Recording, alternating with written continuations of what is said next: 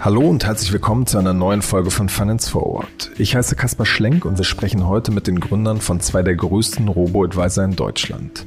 Einmal Erik Potzowait von Scalable Capital und Christian Schneider-Sickert von Liquid. Der Corona-Crash hat die Anlagestartups auf eine Probe gestellt. Bei vielen ist der Wert der Portfolios eingebrochen. Gleichzeitig haben die wichtigen Anbieter Scalable und Liquid in den vergangenen Monaten ihr Angebot weiterentwickelt. Liquid bietet mittlerweile auch Wagniskapitalfonds an und Scalable hat einen eigenen Broker gestartet. Was haben die beiden Fintechs vor und wie erklären sie die teilweise schlechte Performance der vergangenen Wochen? Darüber haben wir mit den beiden gesprochen. Das Interview habe ich zusammen mit dem Kapital-Chefredakteur Horst von Butler geführt. Ja, herzlich willkommen hier im Finance Forward Podcast. Christian Schneider-Sickert, Geschäftsführer von Liquid und Erik Potzeweit, Gründer und CEO von Scalable. Herzlich willkommen. Hallo. Hallo. Ja, ganz besonderer äh, Tag für uns heute, fast ein historischer Tag könnte man sagen, doppelt historisch. Äh, zum einen ist es so das erste Gipfeltreffen, glaube ich, so in der Krise oder nach der Krise, nach dem Corona-Schock von zwei sehr wichtigen Anbietern. Und äh, für uns auch hier der erste Podcast, den wir gemeinsam im schönen Konferenzraum von Kapital machen. Wir diskutieren hier, die Hörer können das nicht sehen, auf Augenhöhe mit dem Bundestag und dem Brandenburger Tor. Ist ein sehr heißer Tag, sehr schön. Wir legen direkt auch los. Erik, fangen wir mal an mit dir. Ähm, wenn du zurückblickst auf März, ging einmal richtig rauf und einmal runter. Kannst du mal schildern, wie hast du die Zeit erlebt, auch mit den Kunden in der Interaktion? Da war wahrscheinlich viel los. Zieh mal ganz kurz Bilanz. Ja, Bilanz war schon, wie du es beschrieben hast, ein sehr volatiles Jahr. Fing eigentlich sehr, sehr, sehr gut an. Also Januar, Februar waren äh, die bislang stärksten Monate. Ich glaube in der Industrie, äh, bei Vermögensverwaltern, bei ETF-Anbietern, auch bei uns. Und dann natürlich kam der Schock und ähm, wie haben sich da die Kunden verhalten? Also ähm, natürlich ging es in diesen in diesen Phasen, wo es drei vier Wochen enorm nach unten ging und diese Tage, wo du ja äh, Ausschläge manchmal hattest von 10, minus 10 Prozent pro Tag. Das war in den ersten drei, vier Wochen schon sehr, sehr, sehr, sehr wild, kann man sagen. Ja, also für die. Was heißt das genau? Ja, für die, also man muss immer ein bisschen differenzieren. Die meisten Kunden melden sich nicht, aber du hast so, würde ich einschätzen, so 10, 15 bis maximal 20 Prozent der Kunden, die sich eigentlich relativ schnell melden. Da reicht eigentlich ein oder zwei Börsenwochen und du sprichst mit denen. Was sagen die? Macht was oder? Ähm ja, zwei Sachen. Also zum einen ähm, natürlich jetzt, ihr müsst was machen, ja, und dann muss natürlich ins Anlagemodell eintauchen. Also wir haben ein Modell, was Risiken managen soll, aber langfristig und jetzt sozusagen nicht, nicht hektisch auf Tages- oder sogar auf Wochenbasis sofort umschichtet. Da muss, das musst du erklären. Und dann wollen sie natürlich auch eine Aussicht haben. Und das ist am schwierigsten, ne? weil die allerehrlichste Antwort ist, äh, langfristig geht's nach oben, langfristig steigen Kapitalmärkte, aber in der kurzfristigen Sicht ja, über die nächsten Wochen oder sogar Monate, ist es, äh, ist es ein, ja, es ist ein Glas, bräuchte man die Glaskugel, um das vorherzusagen. Und du warst auch selbst im Kundenservice, nicht? Äh, hast du mal ein paar Tage ausgeholfen, um so, war da Not am Mann oder wolltest du einfach wissen, was die Kunden sagen? Ja, zum einen hast du in diesen Zeiten natürlich absolute Spitzenauslastung, sodass du da auch hilfst. Aber zum einen wollte ich das direkt an der Basis natürlich auch erfahren. Ja, da haben wir eigentlich alle, die ähm, ja, auskunftsfähig sind, Deutsch sprechen können, haben in diesen Zeiten geholfen. Und ich habe natürlich auch noch selber Kunden, die ich betreue, insbesondere aus den Anfangsjahren. Ne? Ich meine, wir sind jetzt eine Firma mit 130 Mitarbeitern und wachsen. Ganz am Anfang waren wir ja eine Handvoll Leute. Also der die einzige äh, Kundenbetreuungsposition äh, ähm, ähm, hat am Anfang ich inne, ich und der Professor Mitnick. Und von daher kenne ich da auch noch viele. Christian, wie war das äh, bei, bei euch? Haben sich da auch viele Kunden gemeldet? Ja, also ich glaube, die, die, ähm, die Entwicklung des Jahres insgesamt, da kenne ich vieles, was Erik sagt. Also es extrem stark angefangen hat und dann quasi mitten in der, äh, äh, mitten in der, in der höchsten Wachstumsphase seit, seit, äh, äh seit Beginn kam dann dieser, dieser äh, Börsenknaller. Aber für mich war es eher so, dass ich extrem beeindruckt war, wie ruhig die Kunden geblieben sind. Also ich muss wirklich sagen, ähm, wir ähm, haben ja auch viele Kunden, die das erste Mal Vermögensverwaltung machen. Und ähm, da ist immer so ein bisschen eine Frage, ähm, verstehen die wirklich die Natur dieser, äh, dieser äh, Dienstleistung, dieses Service, die sie sich da einkaufen? Und wir tun natürlich so viel wir können, äh, das auch ähm, zu erklären, bevor, äh, bevor die Kunden Kunden werden. Aber ich hatte so ein bisschen auch vielleicht bedingt äh, äh, aus den Vorurteilen, die man oft gegenüber deutschen Anlegern hat, so ein bisschen die Erwartungshaltung, dass ähm, wirklich sehr, sehr viele Kunden sehr nervös werden. Und ähm, bei uns war es eher so, dass wir ähm, äh, ein sehr durchwachsenes Bild hatten. Wir hatten Einmal die zu erwartenden wenigen, die gesagt haben, wir gehen in der Risikoklasse runter, ganz, ganz wenige, die sagen, wir gehen ganz raus. Wir hatten aber interessanterweise auch vielleicht Leute, die es mit dem langfristig wirklich auch verstanden haben, wie du sagst, die gesagt haben, wir gehen in der Risikoklasse hoch, was ja schon eine gewisse, was ja schon gewissen Mut auch dann in so einer Phase ähm, äh, erfordert. Ähm, aber es war ähm, in Summe, würde ich sagen, ähm, eine super Testphase für die Industrie, weil ähm, es hieß ja von der alten Welt ähm, über viele, viele Jahre, ja, wartet mal, was mit diesen digitalen Modellen passiert, wenn es mal richtig rappelt. Und ähm, ich denke, ich spreche da jetzt nicht nur für Liquid, sondern äh, äh vielleicht auch für die, äh, für die Industrie insgesamt, dass wir gezeigt haben, dass wir mit ähm, unsicheren Phasen mit einem plötzlichen starken Anstieg an, an Kundennachfragen äh, durchaus, äh, durchaus auch alle äh, gut weggekommen sind und, und es auch kapazitätsmäßig geschafft haben. Wer ist denn der typische Kunde eigentlich von Liquid? Ich meine, 200.000 Euro. Es ist ja nicht so, dass Leute auf Anschlag dann reingehen, wenn sie die endlich erreicht haben, sondern wahrscheinlich so ein Teil ihres Vermögens äh, bei euch parken. Also genau, habt ihr da also, so ein paar Daten? Ja, also es geht bei uns ab 100 los in der Vermögenshaltung. 200.000 ist dann für Private Equity, ähm, wobei das mehr an der BaFin als an uns liegt mit dem, mit dem Limit bei der Private Equity Anlage. Ähm, der typische Kunde ist, ähm, ja, leider männlich. Also das ist wirklich ein Thema. Wir haben nach wie vor einen großen, einen großen Männeranteil bei uns in der Kundenbasis und altersseitig zwischen 40, 55. Äh, ich würde sagen, ähm, viele, wo man es eigentlich auch vom Beruf her erwarten würde, viele Manager, viele Unternehmer, ähm, äh, äh Freiberufler, die, ähm, äh, die halt zu den klassisch besser verdienenden zählen. Du sagst jetzt gerade leider Männer, tut ihr auch was, um quasi andere Zielgruppen anzusprechen? Also ja, absolut. Also ich glaube, das ist ein, das ist ein Thema, was wir alle äh, in verschiedener Form auf dem, äh, auf dem Schirm haben. Ich glaube, was in der Statistik oft unterschätzt wird, ist, dass die, äh, das merken wir zumindest in den Kundengesprächen, ähm, wir haben ja auch zum Beispiel ähm, äh, viele Gemeinschaftskonten. Ähm, da wird der Kontakt vielleicht dann vom Mann geführt, aber ich glaube, die, äh, äh die Damen haben im Hintergrund äh, doch einiges zu sagen. Also das ist äh, glaube ich, balancierter, als es dann vielleicht in der Statistik aussieht. Hm. Das heißt, ihr sagt, ihr müsst jetzt nichts irgendwas grundsätzlich ändern, um auch Frauen anzusprechen? Ich glaube, das ist eine Herausforderung für die Industrie insgesamt. Ähm, ähm, ich meine, eine Sache ist bekannt, es gibt einen äh, Überhang an, äh, an, an, an männlichen Kunden in der Industrie, aber Frauen sind statistisch gesehen oft die besseren Investoren. Also da ist ein Widerspruch, mit, mit dem man sicher was machen könnte, was auch eine Opportunität ist. Wer ist euer typischer Kunde? Ist das so die Generation Tagesgeld, die so in den Nullerjahren bei der ING DIBA war und da ihr Tagesgeld hatte, dass ihr so langsam zu euch was rüberschiebt? Oder habt ihr da auch Daten? Ja, also unser durchschnittlicher Kunde ist, äh, wenn ich jetzt einfach die, die Mittelwerte jetzt mal nehme, 49 Jahre. Das ist also äh, für die Industrie, in der wir sind, Geldanlage, ähm, obwohl sie es nicht so anhört, relativ jung. Der durchschnittliche Vermögensverwaltungs- oder Private Banking-Kunde, der ist eigentlich nochmal 10, 15 Jahre älter.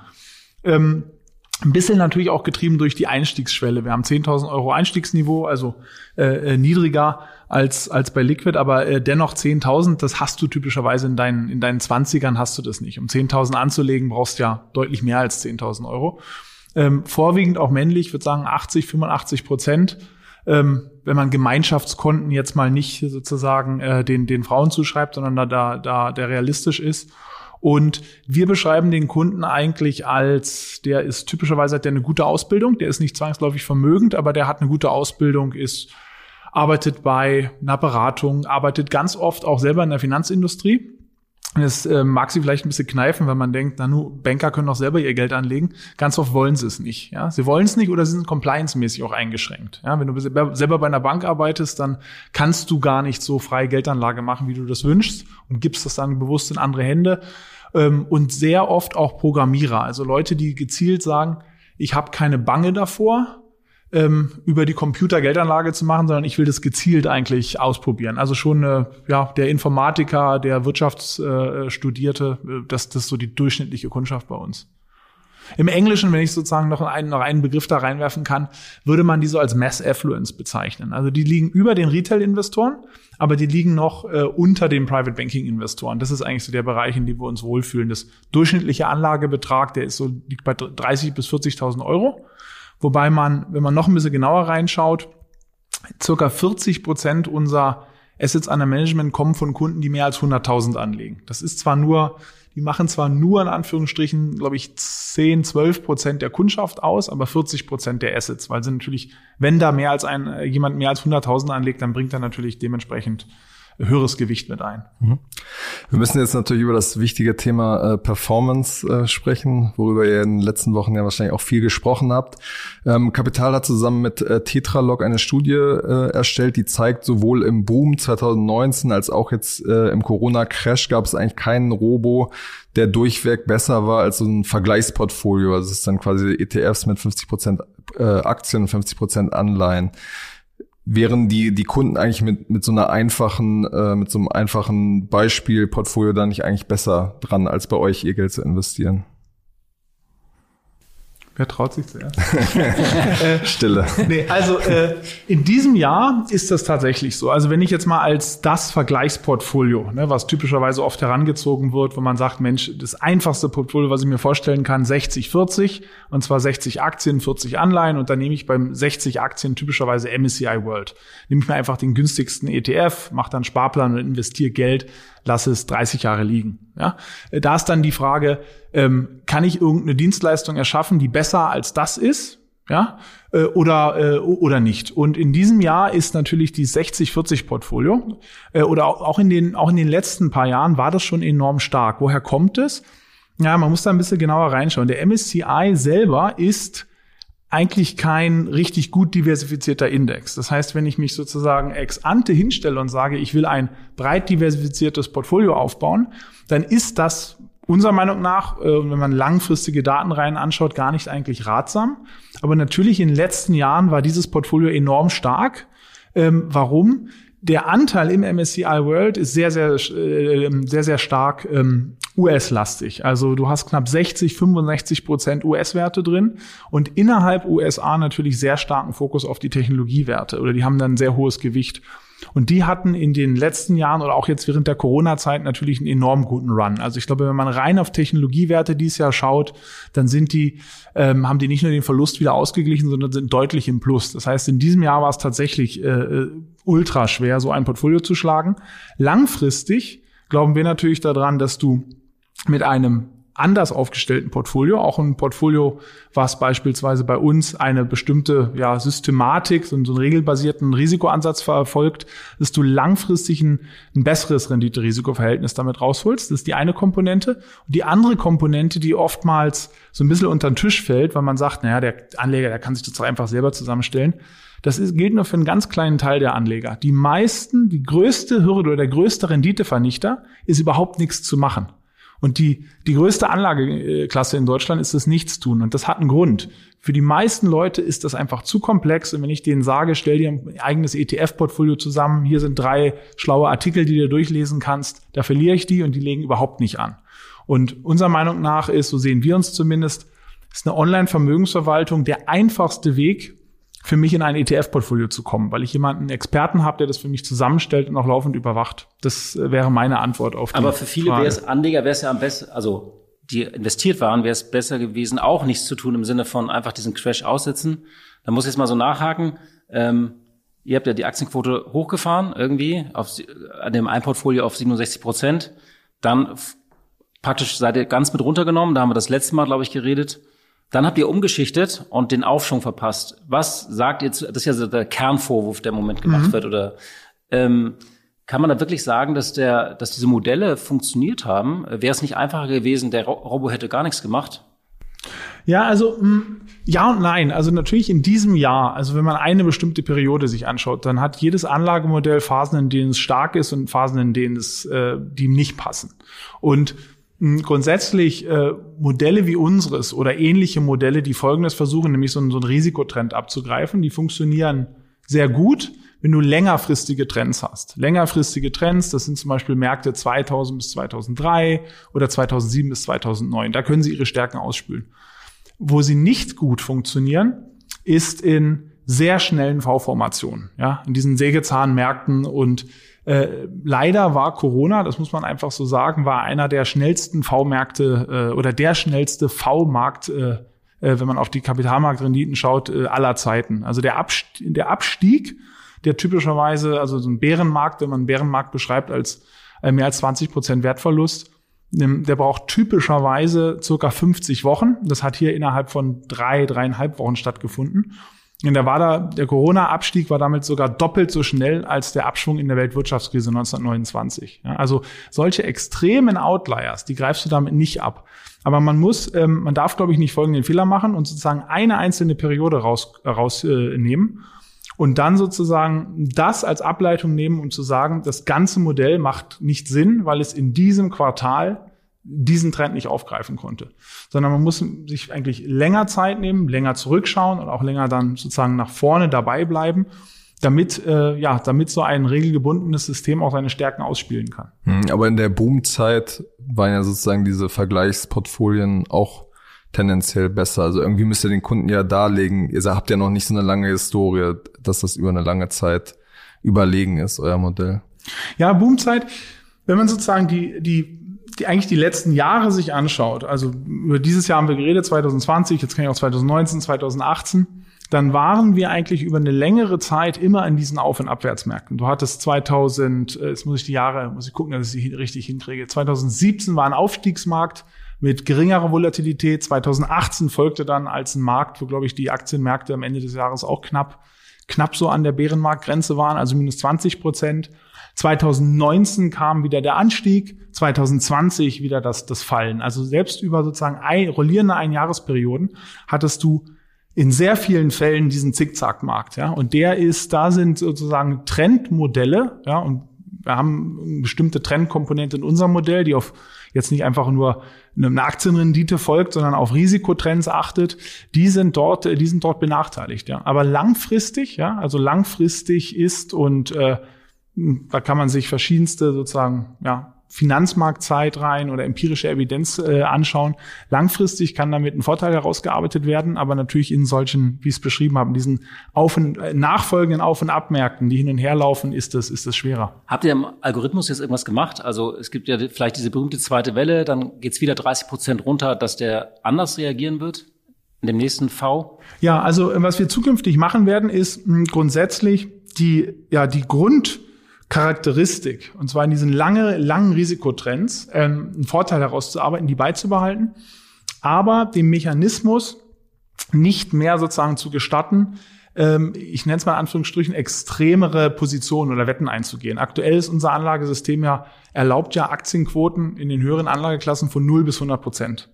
Und das sozusagen in, in etwas engere Bahnschienen zu, äh, zu legen. Warum? Damit du diese erratischen Märkte, diese V-Märkte, insbesondere auf der Recovery-Seite mehr mitnimmst. Ne? Ich meine, wir haben sind im Aufstieg sozusagen jetzt auch etwas mitgelaufen, aber natürlich nicht so stark, als wenn wir die Aktienquote äh, unangetastet gelassen hätten. Also das sind die, die Anpassungen, die du vornimmst. Äh, des Weiteren wollen wir auch noch weitere Strategien auf die Plattform bringen. Da kann ich vielleicht später noch was zu sagen. Christian, wie ist das bei euch? Du hältst dich so schweigsam Nee, nee, ich, ich, ich höre ganz interessiert zu. Also es, Ihr habt ja auch ein anderes Modell, ne, wenn ich mal frage. Es, ja, es sind ein paar Sachen, die ich erkenne, aber wir haben in, in, in mancher Hinsicht auch ein anderes Modell. Also eine, eine Sache, die ich, ähm, die ich ähm, ähnlich sehe, ist das Thema äh, Indexzusammensetzung. Also ähm, ich glaube, das ganze Thema ähm, Kapitalmarktgewichtung ist ein wichtiges, was viele Anleger unterschätzen. Also ich glaube, die ähm, ähm, disproportional, das disproportionale Gewicht auch gerade von Nordamerika in vielen von diesen Indizes ähm, ist das äh, ist ein Faktor, äh, wo viele da nicht so global in, diversifiziert investieren, wie sie sich vielleicht vorstellen. Wir haben aber ähm, philosophisch auch einen etwas anderen Ansatz als ähm, als Erik und und seine Kollegen jetzt verfolgen. Also wir glauben sehr an die Antizyklik. Wir ähm, will jetzt nicht zum Krieg der Modelle kommen, aber ich glaube ein ein möglicher Kritikpunkt von von Valued Risk ist, dass er eher prozyklisch agiert. Also wir, wir sagen, äh, wir, wir glauben eigentlich, zumindest bei unseren passiven Strategien, sehr an ein, ein antizyklisches Verhalten. Wenn gewisse, wenn gewisse ähm, Anlageklassen relativ unterbewertet sind, werden sie nachgekauft. Ähm, Thema Wer entscheidet das dann? Was? Wer entscheidet das? Das wird, das wird regelbasiert definiert. Du hast im Grunde genommen auf Unteranlageklassen ähm, Schwankungsbreiten definiert, die, äh, die dürfen ähm, nicht über- oder unterschritten werden. Ähm, wenn die über- oder unterschritten werden, wird das Portfolio wieder rebalanciert, um auf die ursprüngliche ähm, ähm, Zusammensetzung zu kommen. Und das ist bei unseren passiven Strategien. Wir haben darüber hinaus ja auch noch aktiv gesteuerte, wo dann die menschliche Expertise beziehungsweise auch die, die recherchegetriebene ähm, Analyse dann Entscheidungen auch treibt. Aber ähm, bei dem Thema langfristige Sicht, ähm, klar, ich glaube, viele von uns sind äh, noch nicht so lange im Markt unter, unterwegs. Wir reden von drei, vier Jahren. Aber ich würde schon ähm, um äh, nicht nur für uns, sondern auch für die äh, für die Branche insgesamt zu sprechen. Wir vergleichen uns auch sehr mit den ähm, Privatbanken zum Beispiel in Deutschland und merken eigentlich, dass wir auch in einer Dreijahresbetrachtung dort extrem gut dastehen. Und, und ähm, ein Punkt, den ich auf jeden Fall ähm, erkenne, ist, was Erik gesagt hat mit dem Thema ähm, das Digitale zu nutzen, um auch neue Leute in den Markt zu bringen. Ich glaube, jetzt jenseits der Vor- und Nachteile der verschiedenen ähm, Modelle ist der Feind das Sparbuch, der, der Feind ist das Nichtstun. Und ich glaube, langfristig ist das Problem, was wir auch in Deutschland haben, ist, dass die Leute sich einfach nicht in den Kapitalmarkt trauen und dann langsam aber sicher verarmen. Und, ähm, und natürlich kann man, natürlich kann man in gewissen Marktphasen sagen, ein 60-40 äh, äh, Portfolio kann für ein, zwei, drei, vier, fünf Monate mithalten. Ähm, aber ich glaube, langfristig ähm, haben wir immer wieder gesehen, machen das einfach zu wenige Leute. Und wir sehen es auch bei uns. Bei uns sind 40 Prozent der Kunden ähm, Leute, die, obwohl sie zu den Vermögenderen zählen, noch nie vorher in der Vermögensverwaltung waren. Das heißt, ich glaube, der, der, der eigentliche, das, der eigentliche Kern von dem, was wir machen, ist auch eine Dienstleistung, die langfristig Wert generiert, das erste Mal zugänglich zu machen. Weil ich glaube, viele Leute haben einfach Berührungsängste. Sie haben Berührungsängste vor dem Selbstinvestieren. Sie haben aber in unserem Fall auch Berührungsängste, in irgendeine altmodische Privatbank reinzugehen. Nichtsdestotrotz gucken sich die, die Kunden ja die Listen an und gucken, mhm. wie sozusagen schneidet ihr jetzt zum Beispiel im Jahr 2020 oder seit 2018 ab. Ähm, sozusagen jetzt nur 2020 betrachtet, ähm, ist ja euer Ansatz quasi auch, auch ein bisschen unter dieser Benchmark, oder? Ähm, wir liegen, äh, nein, also wir äh, kommt darauf an, was du jetzt als Benchmark äh, nimmst. Also ich Dieses 50-50-Portfolio. Also wir sind, ähm, ich habe das jetzt konkret im, im, im Falle mit 50 Prozent was MSCI, 50 Prozent Anleihen. Anleihen. Hm. Ähm, ich glaube nicht, dass wir in diesem Jahr da drunter liegen. Also ich muss mir die Zahlen, ich muss mir die Zahlen anschauen. Aber wie gesagt, wenn ich, wenn ich uns äh, wenn ich uns in den letzten einem Jahr, zwei Jahren, drei Jahren äh, sehe. Also da freue ich mich über jeden, der in die Liste schaut, weil ich glaube, wir, wir stehen da eigentlich sehr, sehr gut da. Hm. Und das heißt, Wobei ich glaube, die Rendite wirklich auch nur ein Faktor ist. Also ich glaube, es ist, ähm, es ist die Rendite muss ähm, die Rendite muss kompetitiv sein, vor allem kompetitiv nach Kosten. Ich glaube, es gibt aber auch viele Faktoren und wenn ich jetzt auch anschaue, wie sich unser Angebot entwickelt. Ich glaube, es ist halt auch, was bietet man über die Vermögensverwaltung ähm, äh, hinaus an, was für den Kunden dann zunehmend relevant wird. Ähm, aber was die Kern, was den Kernansatz angeht, ähm, habe ich überhaupt kein Gefühl, dass wir uns für irgendjemanden verstecken müssen. Also das äh, sieht auch performance-seitig, glaube ich, sehr gut aus. Wichtiges ähm, äh, Instrument ist ja dieses berühmte Rebalancing von diesen Depots. Dadurch traden die Robos sehr häufig und verschenken natürlich dann auch Rendite und produzieren Kosten. Also manche haben jetzt im, in diesem äh, Crash da im März äh, 30 Mal oder häufiger das Portfolio umgeschichtet. Wie viel Sinn ergibt dieses Rebalancing eigentlich noch? Also nochmal irgendwie, manchmal ist ja auch nichts tun im Sinne von nichts tun, am, wenn man investiert ist, vielleicht auch besser gewesen, nicht? Aber es ist auch eine Frage, wie das Rebalancing eingestellt ist. Also meine Kritik an vielen Modellen wäre auch, dass sie zu oft und zu häufig handeln. Ähm, aber ich glaube, da muss man dann sehr ins, Deta ins Detail schauen. Also ich glaube, dass man eine Rebalancing-basierte Strategie heißt, heißt absolut nicht, dass man automatisch oft tradet. Weil die Frage ist halt, wo sind die Schwellen, wo sind die Schwellen dann auch definiert? Also wir drehen unsere Portfolios ähm, vergleichsweise wenig, weil wir einfach auch die Kosten in diesem Drehen der Portfolios sehen. Also ähm, gibt ja grundsätzlich recht, dieses alte Sprichwort äh, hin und her macht Taschen leer. Das, äh, das, das kann sozusagen die Kosten, die dabei entstehen können, die können, können selbst eine sehr, sehr gute oder durchdachte Anlagestrategie zunichte machen. Deswegen ist sozusagen zum einen wichtig darauf zu schauen, wie entstehen Kosten. Bei uns ist es zum Beispiel so, dass alle Handelskosten in der Marge mit berücksichtigt sind. Wir nehmen ja 0,75 Prozent vom Kunden.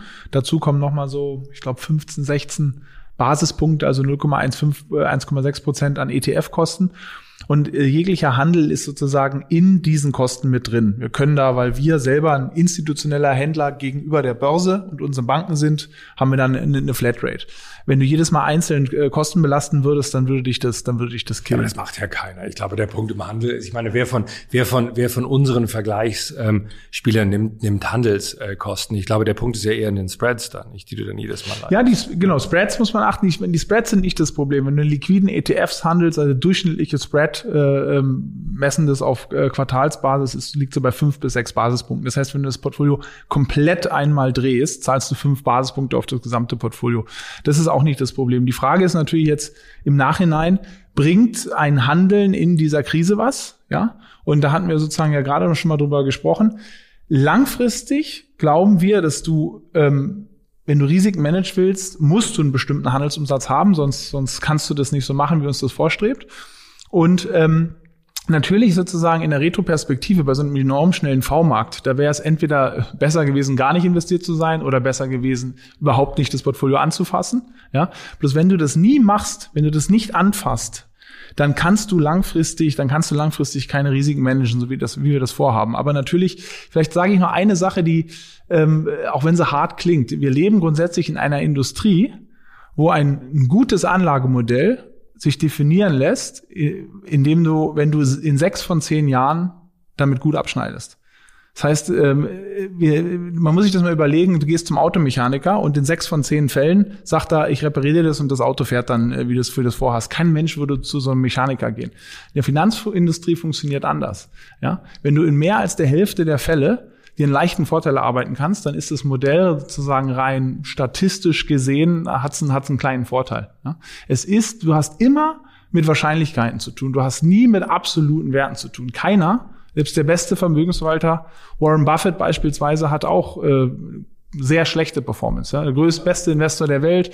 Man hat ihn jetzt gefragt auf seinem, auf seinem Shareholder äh, Woodstock for Capital Meeting, also es wurde ja dieses Jahr virtuell übertragen, ob er jetzt eingestiegen ist, die tiefen Kurse äh, äh, äh, sich sozusagen genutzt hat, ist ja seine Grundstrategie, sagt er, nein, das lief also viel zu schnell für uns ab, wir konnten da nicht agieren in der Zeit. Also ähm, ein kurzer Snapshot, so sehr das manchmal auch tut, das dann auszuhalten, weil man braucht dann schon eine Überzeugung, äh, das muss man einfach mal aushalten. Ja? Weil wenn man immer bei den schlechten Momenten aus Strategien aussteigt, dann nimmt man die guten Phasen der Strategien nicht mit. Und das ist, das ist wiederum eine Metastrategie, die äh, äh zum Scheitern verurteilt ist. Aber ist das vielleicht so eine, sogar so eine grundsätzliche Lehre? Also wir gucken uns ja die ganzen Robo-Advisor jetzt auch schon ein paar Jahre an, dass man sagt, okay, so auf, auf schnelle und kurz abhaltende Abschwünge reagieren die Systeme eher schlecht.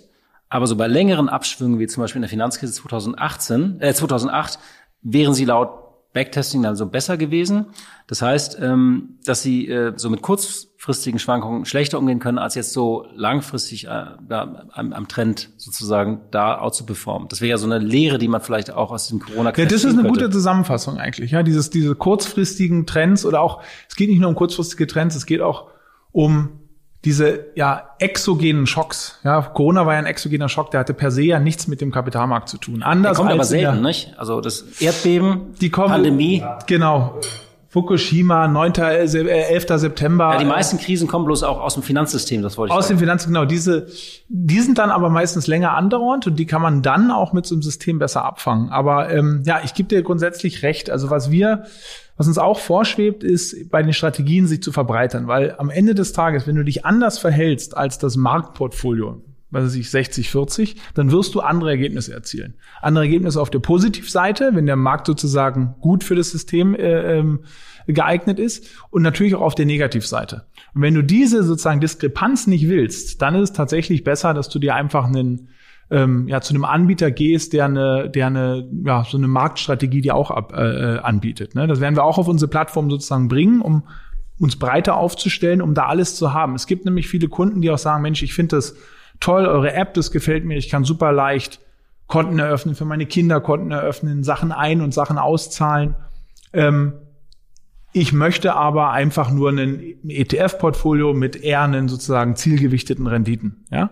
Aber ansonsten möchte ich alles nutzen wie gehabt. Wir haben interessanterweise schon so eine Offerte, bloß unter einem anderen Namen Oscar. Das ist äh, eine Kooperation, die wir ähm, mit dem Team von Oscar machen, wo wir selber aber Vermögensverwalter sind und solche Portfolien haben. Und die haben sich halt, ja, die sind, haben, die sind voll mit nach unten gegangen, aber auf der nach oben Seite natürlich auch wieder voll mit gestiegen, weil ihre Aktiengewichte gleich halten.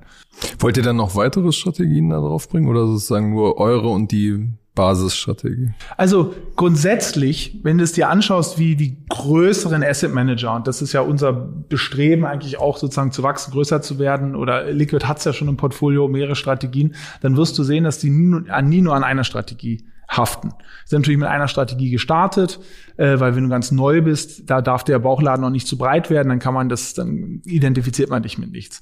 Aber später äh, erweiterst du den Kreis der Dienstleistung. Das, das wird bei den Anlagestrategien stattfinden, aber das findet auch sonst bei den äh, bei den anderen Dienstleistungen statt. Wir haben ja seit dem letzten Jahr im Herbst haben wir äh, Bestandskunden ähm, offerieren wir auch äh, eine Möglichkeit in Tages- und Festgeld zu investieren über einen über einen Partner äh, Weltsparen. Ähm, wir haben jetzt seit neuestem die Möglichkeit auch ein eigenes Depot. Ja, wenn jetzt selber sagst, ich will die Tesla haben oder äh, selber einen ETF-Sparplan einrichten, dann kannst du das jetzt auch machen. Also du wächst auch in den Dienstleistungen und wirst sozusagen dein Wertpapier-Offering wird einfach größer. Das heißt, eigentlich findet gerade auch so eine Metamorphose statt, also bei, bei euch beiden, nicht? Also weg vom klassischen Robo-Advisor, ähm, wo ihr sagt, ihr werdet eigentlich ein Anbieter mit, also man kann auch Tagesgeld anbieten. Wie ist das bei Liquid? Also, ja, ich glaube, mit dem, mit dem Robo-Advisor ist interessant, weil ich würde fast sagen, dass äh, dieses ganze Thema Robo oder nicht Robo, das kam ehrlich gesagt mehr von Leuten wie euch als von uns. Ja? Also ich glaube, auch einen guten Begriff. ich glaube, ja, ja, ich glaube, aber dieses ganze Thema so, es gibt jetzt die Robo-Advisor. Also ich, ich, ich glaube, äh, äh du hast recht, es ist schon so, dass sich unterschiedliche Spieler jetzt innerhalb dieses breiteren Bereichs Geldanlage ähm, anfangen zu verbreitern, aber ich glaube auch anfangen in ziemlich unterschiedliche Richtungen zu, äh, zu wachsen. Und ähm, ich meine, man sieht das ja auch schon, wenn wir vergleichen, was Eric äh, äh macht und was, ähm, was, was, was wir bei uns machen. Ähm, also für uns macht es halt Sinn zu überlegen, was sucht ein vermögender, relativ ähm, ähm, äh, äh, relativ ähm, ähm, gut ausgebildeter, international aktiver Kunde sonst noch. Dann hast du einmal Komponente Vermögensverwaltung, du hast ähm, wie bei Scalable auch, das Thema, äh, das Thema Tages- und Festgeld. Wir haben das ein bisschen anders interpretiert. Bei uns geht es dann in Richtung alternative Anlageklassen. Ja, das wäre für jemanden, der eher im Retail-Markt aktiv ist, überhaupt nicht relevant. Also ich glaube, äh, die, die, dieser Trend, dass ähm, ein, äh, ein, ein Fintech anfängt, mehrere Angebote entweder direkt oder auch über Partner anzubieten, ähm, der ist an verschiedenen Stellen äh, zu beachten. Ich glaube halt nur, du wirst jetzt über Zeit sehen, dass die unterschiedlichen großen Spieler, es gibt ja auch gerade in unserem Segment auch noch unglaublich viele wirklich kleine, aber dass die relevanten Spieler auch anfangen, wahrscheinlich über Zeit äh, so, so ein bisschen sich in unterschiedliche Richtungen zu entwickeln. Und dann wahrscheinlich in zwei Jahren werden wir alle wahrscheinlich äh, noch äh, größere Unterschiede untereinander haben, als wir es aktuell haben. Und ist dann Liquid sozusagen so die, die digitale Privatbank bloß ohne Marmor und ja, äh, schwere das Teppiche ist, das ist, und Holzvertäfelung. Genau. Ja, also wir werden jetzt als nächstes, wir werden jetzt als nächstes ähm, nach Private Equity werden wir auch das Thema Venture Capital ähm, äh, einführen. Ähm, wir haben halt gesehen, das ist ein Thema, was viele von gerade von unseren Unternehmer ähm, ähm, Kunden auch sehr sehr spannend finden. Ähm, wie kann ich auf professionelle, diversifizierte Art in ähm, Startups ähm, investieren. Ähm, wir sagen ja immer, dass das große Thema in Private Equity Zugang ist zu den wirklich guten Fonds. Das ist in Venture Capital nochmal hoch zehn. Also wenn du in einen Andresen Horowitz rein möchtest oder in ein äh, TCV oder ein, ein, ähm, ein, ein Kostler, da kommst du einfach nicht rein. Und wir haben jetzt eine Möglichkeit geschaffen, wo du halt ab dem berühmten 200.000 danke BaFin, auf den berühmten 200.000 dann auch wieder dort in ein Portfolio investieren kannst, wo diese ganzen Top-Fonds drin sind. Das macht bei uns Sinn, weil die Zielgruppe halt sowas möchte. Das macht für einen Anbieter, der im Retail-Markt ist, wahrscheinlich keinen Sinn. Ja, ich Grunde, um da vielleicht noch was mit reinzuschmeißen. Äh, es geht um Zugang. Ne? Also wenn du so ein bisschen mal rauszoomst, was ist Vermögensverwaltung? Ähm, der, die, meine, meine abstrakteste Art, es zu beschreiben wäre, Vermögensverwalter gibt dir Zugang zum Kapitalmarkt, mit wenig Aufwand, weil er macht's für dich. Und wenn er gut ist, dann auch noch mit, ähm, indem er dir nicht die Hose auf den Kosten auszieht. Natürlich muss man dann weiter ins Detail. Wie sieht denn das Anlagemodell? Worin investiert denn ihr überhaupt? Äh, wie liefen das in diesem Jahr? Und wie, wie, wie glaubt ihr, läuft es in den nächsten Jahren? Diese Fragen sind wichtig. Aber der Grund ist eigentlich Zugang. Weil wir gehen nochmal zurück. Wie legt der Deutsche jetzt sein Geld an? Nummer eins, über zwei Billionen werden gar nicht angelegt. Nummer zwei, die zweitgrößte Gruppe, wie man an den Kapitalmarkt geht, ist über Versicherungsprodukte. Von, von gebundene Renten. Das finde ich immer noch krass, wer Lebensversicherung Genau, abschließt. und das ist ein, genau, und das ist ein Ding, da, dafür, also, man kann jetzt drüber reden, wie lief es bei euch, die ist ein bisschen schlechter, in der Zukunft wird es aber besser laufen, da glauben wir dran. Weil wenn du so ein Produkt kaufst, ist garantiert, dass es schlecht läuft. Weil du kriegst dermaßen die Hose ausgezogen auf den Kosten. Du zahlst allein schon vier bis fünf Prozent des der aller Beiträge, die du jemals zahlst über die nächsten 30 Jahre, gehen an den Vermittler. Ja, das ist nur, dass du es also sozusagen angeboten gekriegst. Und dazu kommen noch die laufenden Kosten. und, und dergleichen. Und Kapitalsicherungen, die, die, die enorm renditefressend sind. Also lange Rede, kurzer Sinn. Äh, Nummer eins ist gar nicht investieren bei den Deutschen. Nummer zwei ist, äh, zu Versicherungsprodukten in, zu gehen, wo, äh, wo nichts bei rumkommen wird, außer Kosten. Nummer drei ist dann sozusagen der Fondsvertrieb der Banken. Das ist, da kriegst, da kommst du zum Kapitalmarkt und wenn du lang anlegst, kommt da auch eine positive Rendite bei rum, aber da sind die Kosten auch hoch. Im Schnitt sind die zwischen zwei und drei Prozentpunkten liegen die immer noch. Man denkt, dieses sind so ganz alte Werte. Nein, das ist, wenn man sich mal wirklich anschaut, wie der, der Fondsvertrieb stattfindet, so. Und danach kommst du eigentlich erst sozusagen an die günstigen Sachen. Und wie es Christian sagte, Vermögensverwaltung, wenn du sehr extrem, wenn du reich bist, dann war es immer schon, hattest immer schon den Zugang, das war immer schon günstig der erste Schritt dieser Online-Vermögensverwalter war sozusagen die Vermögensverwaltung jetzt zugänglich zu machen. Und jetzt geht's in andere Schritte. Wenn du sagst, ich will Tagesgeld machen, aber der Null- oder Negativzins in Deutschland nervt mich, oh, in Schweden ist der gar nicht null. Da ist er sogar noch leicht positiv. Ja, aber wie kommst du denn jetzt an schwedisches Tagesgeld? Ja, fährst nach Schweden, fängst du Corona ein, hast da keine Lust drauf. So, jetzt gibt's Plattformen, die dir das ermöglichen. Und es gibt spezialisierte Fintech-Anbieter wie wir, die auch einen Zugang geben. Und das geht weiter. Dann geht's, äh, wie gesagt, bei euch geht's um in den sozusagen in den äh, Private Equity, Venture Capital Bereich und wir weiten das auch noch in andere Richtungen aus. Also es geht im Grunde immer, den Zugang zum Kapitalmarkt billiger zu machen, aber vor allem auch einfacher zu machen. Ne? Einfacher zu machen, diese ganze Papierdokumente, diese physischen Gänge wegzulassen wenn man das schafft, da ist, dann ist irrsinnig viel mit, äh, mit gewonnen. Und das ist auch, glaube ich, der, der Wert, den wir als Industrie äh, äh, äh, schaffen, dass wir im Grunde genommen diese Barrieren, welcher Form auch immer, ja, dass wir einfach diese Barrieren versuchen äh, äh, äh, zu entfernen. Und ähm, wichtiges Thema aktuell dabei natürlich Vertrauen. Ich glaube, wir müssen alle auch sehr, sehr aufpassen, dass das, was wir dem Kunden ähm, erzählen dann auch wirklich äh, dann auch wirklich etwas ist, was wir so dem Kunden auch liefern können, weil ähm, wir merken es zumindest jetzt ähm, schon, dass Themen wie äh, Wirecard, auch dieses ganze Thema, wie viel Vertrauen haben wir eigentlich in, in, in digitale Anbieter, wo wir eigentlich alle schon gedacht hatten, das ist vollkommen vom Tisch. Dass das Merkt ihr das bei euren Kunden, oder? Naja, es kommen schon, es kommen schon Nachfragen. Also ich glaube, das ist, ich meine, es ist ja äh, wahrscheinlich die größte Finanzgeschichte dieses, dieses, äh, sicher dieses Jahres. Ja? Des Jahrzehnts, also, oder? Ja, ja. Also in Deutschland sicher des Jahrzehntes. Und es, es zeigt ja halt schon nochmal, dass ähm, äh, dass das Thema Vertrauen das A und O ist. Ich meine, ich glaube, wir, wir zählen zu den äh, Anbietern, wo das, äh, wo das schon immer äh, äh der Fall war. Ähm, aber es gab auch in der Anfangsphase äh, der von euch äh, so benannten Robo-Advisors natürlich auch Angebote. Wir haben uns die Kategorie übrigens nicht ausgedacht. Nein, nein. Also, aber ich weiß das noch, wo Erik und ich äh, vor, vor zwei Jahren mal gesprochen hatten, wo wir schon gesagt haben, wo, da gibt es den einen oder anderen, wo wir das schon ein bisschen sportlich finden, wie die, die gibt es zum Teil jetzt auch nicht mehr. Aber ich glaube, wir sollten nicht vergessen, also Zugang ist das, ist das eine Thema, Vertrauen ist das andere. Also ich glaube, wir müssen jetzt auch als Industrie wirklich aufpassen, dass äh, ähm, vor dem Hintergrund, den, den, den wir aktuell erleben, ähm, nicht viel von dem, was wir auch über Jahre jetzt geschaffen haben, dem, dem Kunden zu zeigen, digital ist eine glaubwürdige, sichere Alternative zum, zum Gang zu der Bank, dass das nicht äh, irgendwelchen Schaden nimmt. Ich meine, wo wir gerade äh, Wirecard sagen, das also eine sehr gute Sache hat's natürlich, um euch jetzt mal Honig um den Mund zu schmieren. Das hat gezeigt, wie wichtig Finanzjournalisten sind. Ja, weil das fand ich, das finde ich ja, das, also im Nachhinein kann man sich jetzt immer hinstellen und kann schlauer wirken als damals. Aber der Gag bei dieser ganzen Sache war ja, man sagt, warum haben Aufseher, Aufsichtsräte, Management, warum hat das die Aktionäre, die auch investiert haben, ja, das wäre der Kurs ja nicht gestiegen, wenn da nicht Milliarden reingeflossen wären. Warum hat das Aufnahmen in den DAX? Warum hat das keiner gewusst? Ja, ja, klar war das kompliziert alles, aber es gab da einen Finanzjournalist, der gesagt hat, der nicht nur gesagt hat, mir kommt das Spanisch vor, sondern der gesagt hat, bei diesem äh, Third-Party-Acquirer-Geschäft im Ausland, das gibt es nicht. Da, genau hier wird betrogen. Der genau aufgezeigt hat, genau hier wird betrogen. Dafür hat er eine Strafanzeige ja? aus Bayern genau, bekommen. Ja? Und, ja. Äh, und das ist ja eigentlich das Kuriose. Also sozusagen das, von ist daher, schon, das ist schon ein Triumph für die Financial Times. Ja, Wahnsinn. Aber wenn wir mal ein bisschen oder Bilanz, generell auch. aber wenn wir mal ein bisschen Bilanz ziehen, ob wir das Robo nennen oder anders, mhm. also nach vier, fünf Jahren, vier Milliarden sind jetzt da rein investiert. Aber jetzt im Vergleich auch, was so eine, was so das Sparkassennetz oder die Volksbanken immer noch jedes Jahr einsammeln, ist das ja immer noch wenig, muss man sagen. Wo stehen wir denn jetzt eigentlich? Also ist es wirklich ein Gamechanger oder ist jetzt nicht sogar jetzt ein großes Jahr mit einem Stresstest, wo man sagt, da werden jetzt auch viele Modelle wieder sterben oder eingestampft werden? Also was, was wäre da so eure Bewertung? Ich glaube, wir sind unverändert am Anfang. Also ich glaube, dass, dass, ähm, dass das Potenzial bleibt, äh, äh, bleibt extrem. Ich glaube, die Wachstumsraten, zumindest so wie wir sie erleben, äh, sind also weit über den des Sparkassen, äh, des, des Sparkassennetzes. Aber natürlich ist es so, dass die etablierten Vertriebsstrukturen sehr, sehr fest sitzen. Ja?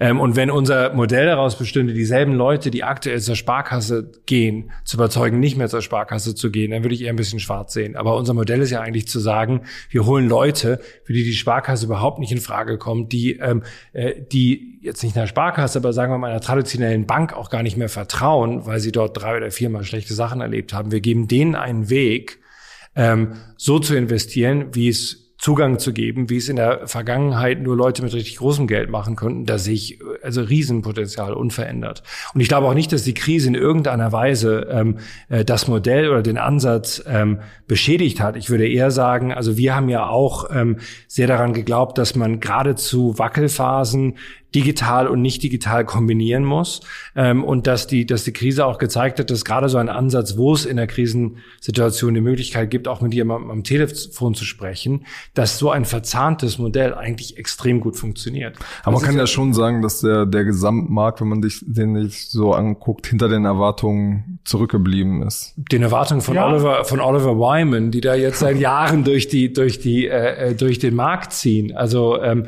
ich denke schon, Fintech insgesamt ist, glaube ich, kein, ist, glaube ich, kein Overnight Success äh, Geschäft. Ich glaube, es dauert einfach, weil man halt auch sehr tiefsitzende Verhaltensweisen ändern muss, wenn man Vertrauen aufbauen muss, das, das dauert. Aber ähm, ich glaube, also ich weiß nicht, von welchen Wachstumsraten du jetzt generell. Naja, wenn man sich sozusagen ja. den angloamerikanischen Raum anguckt und sich da anguckt, wie es gewachsen ist, war das, was ich aus dem Markt höre, schon, dass gesagt wird, Robo in Deutschland auch, hat nicht so gut funktioniert wie erwartet. Jahre gebraucht. Ich meine, Nutmeg hat in, in England hat in 2012 losgelegt. Ja, denen wurde auch über Jahren gesagt, warum dauert das so lange bei euch etc. Also ich glaube, das ist das ist wirklich, ähm, wie halt da, da, da liegen ja da liegen ja schon ziemliche Zeitunterschiede auch. Wann ist in Amerika losgegangen? Wann ist in England losgegangen? Wann ist hier losgegangen? Ich meine, wir sind 2016 an den Markt gegangen. Das ist noch nicht so ewig her. Ja. Ich meine, ich, ich weiß aber, worauf du anspielst, ne? weil man klar, sozusagen als die ganze Industrie, diese Robo-Industrie, das ultra gehypt war, dieser, ich nutze selber einfach mal den Namen Robo, ja. Äh, genau eigentlich um die Zeit, so 15, mhm. 16, dann gab's zwei Dutzend Anbieter, die auf den Markt gekommen sind. Und jeder hat gesagt, Mensch, wir, wir lösen jetzt hier die Deka und die Union ab. Ja, so. Das hat, ist natürlich nicht stattgefunden. Und es hat eigentlich das stattgefunden, was natürlicherweise in in allen Startup-Industrien stattfindet. Es bündelt sich dann das Kapital der äh, Venture Capital Investoren und auch der Kunden bündelt sich auf wenige Spieler. Wir sind nicht in einem Winner Takes It All Markt, ja, aber wir sind in einem Markt, wo ich sage, unter diesen Standalone, unter den Startups, rede jetzt nicht über die Banken, die das im Angebot haben, da gibt's maximal eine Handvoll, ja, also ähm, Liquid, Scalable, Quirion fallen mir da ein. Danach fällt wird's schon echt äh, dünn, wer mir überhaupt einfällt die du in fünf und zehn und 15 und 20 Jahren hier noch haben wirst. So. Ja, die haben ja erstaunlich lange durchgehalten und es kommen auch immer wieder genau. neue Anbieter an den Markt. Ja, ne? aber das sind drei Mann-Teams ähm, und da, da reichen dir wirklich 20 Millionen Assets under Management und du machst das vom Homeoffice aus und hast alles outgesourced, das, äh, da, wenn du es kostenmäßig schlank hältst, um wirklich was aufzubauen, ja, äh, ähm, das, das gelingt nur, das gelingt nur äh, drei, drei, vier Playern überhaupt im Markt. Und diese Player an sich, die haben gute Wachstumsraten. Die wachsen typischerweise selbst in holprigen Märkten äh, sind dann immer noch Verdopplungen von einem zum anderen Jahr drin. Das ist, wenn du es mit der klassischen Fondsindustrie vergleichst, die schrumpft ja. Also die BVI-Statistik zeigt, die gesamte Fondsindustrie schrumpft seit Jahren. Es gibt einen einzigen Grund, also schrumpft, sie, sie wächst sogar leicht, aber nur, nur aus, wegen ETFs. Nimmst du ETFs raus aus dieser Industrie, schrumpft diese ganze Industrie.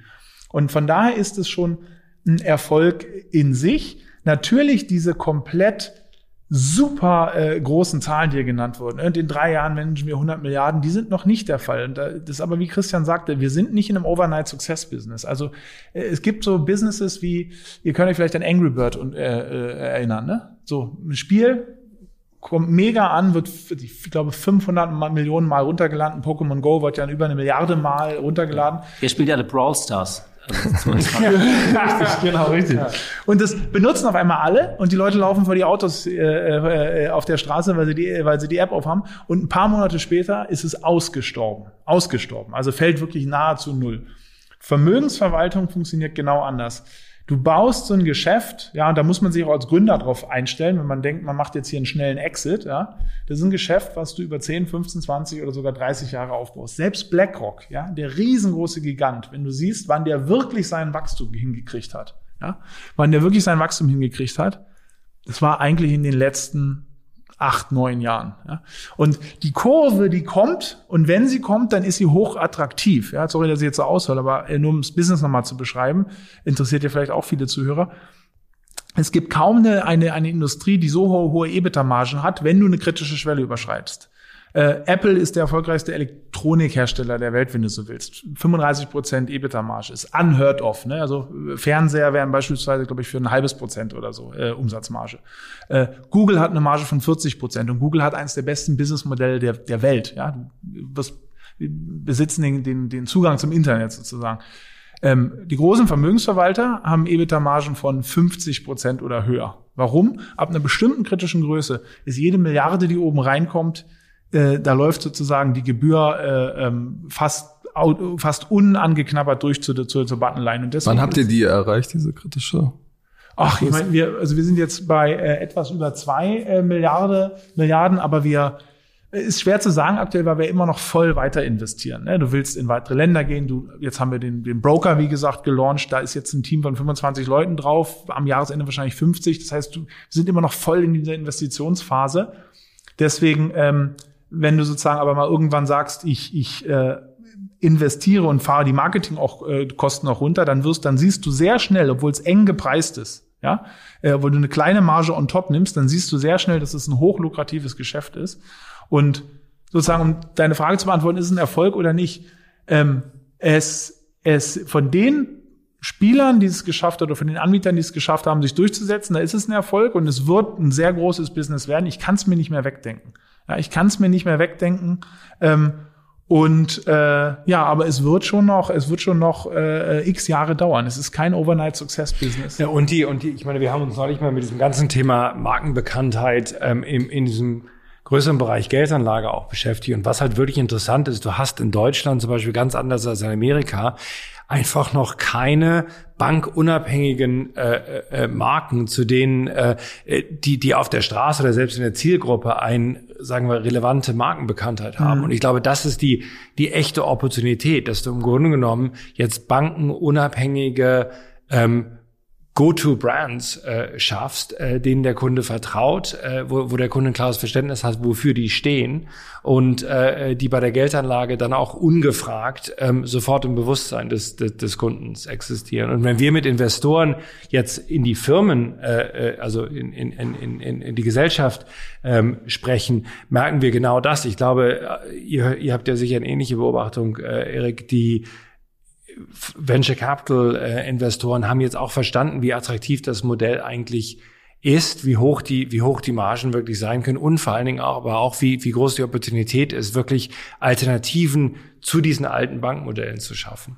Weil das sind, das, das sind die einzigen Modelle, die auch dem Verbraucher momentan generell geläufig sind, weil die halt seit 40, 50 Jahren existieren. Und wa was du sagst, ist hochinteressant. Und zwar, ähm, wer in Amerika ist und typischerweise einmal im Jahr äh, besuchen wir da unseren, unseren Anker-Investor BlackRock in New York. Dieses Jahr war es leider eine Zoom-Konferenz. Also sozusagen meine äh, die tolle Reisemöglichkeit ist dieser da äh, hat, hat sich nie ergeben, aber ähm, der sieht, dass wo wir uns hinentwickeln, sozusagen ähm, Gen Amerika ist nicht nur, ach Mensch, wir wollen, wann werdet ihr mal so groß wie äh, wie, Vang, wie Vanguards Robo, der hat glaube ich jetzt 150 oder 200 Milliarden. Hast du nicht Angst, dass die hier kommen? Also die wollen ja was basteln für den deutschen Markt. Die kommen, die kommen am, die wollen Jahresende oder Jahresanfang nächstes Jahr wollen die hier, also hat man ja, in der, ich glaube, bei euch hat man es sogar gelesen, ja. Und schläfst du äh, schlecht oder sagst du, soll mal kommen? Ähm, ja und nein. Und dann, ich mache dann gleich mal einen anderen Punkt, den ich machen wollte. Ja, nein. äh, oder ich führe den mal ganz kurz auf und dann springe ich auf dich zurück. Und zwar bankenunabhängige Orte, wo du Geld anlegst, weil in Europa oder in Deutschland denkst du immer nur an Bank. Ah, Geldanlage gehe ich zu meiner Bank. In, in Amerika wird Geld nicht über die Banken angelegt,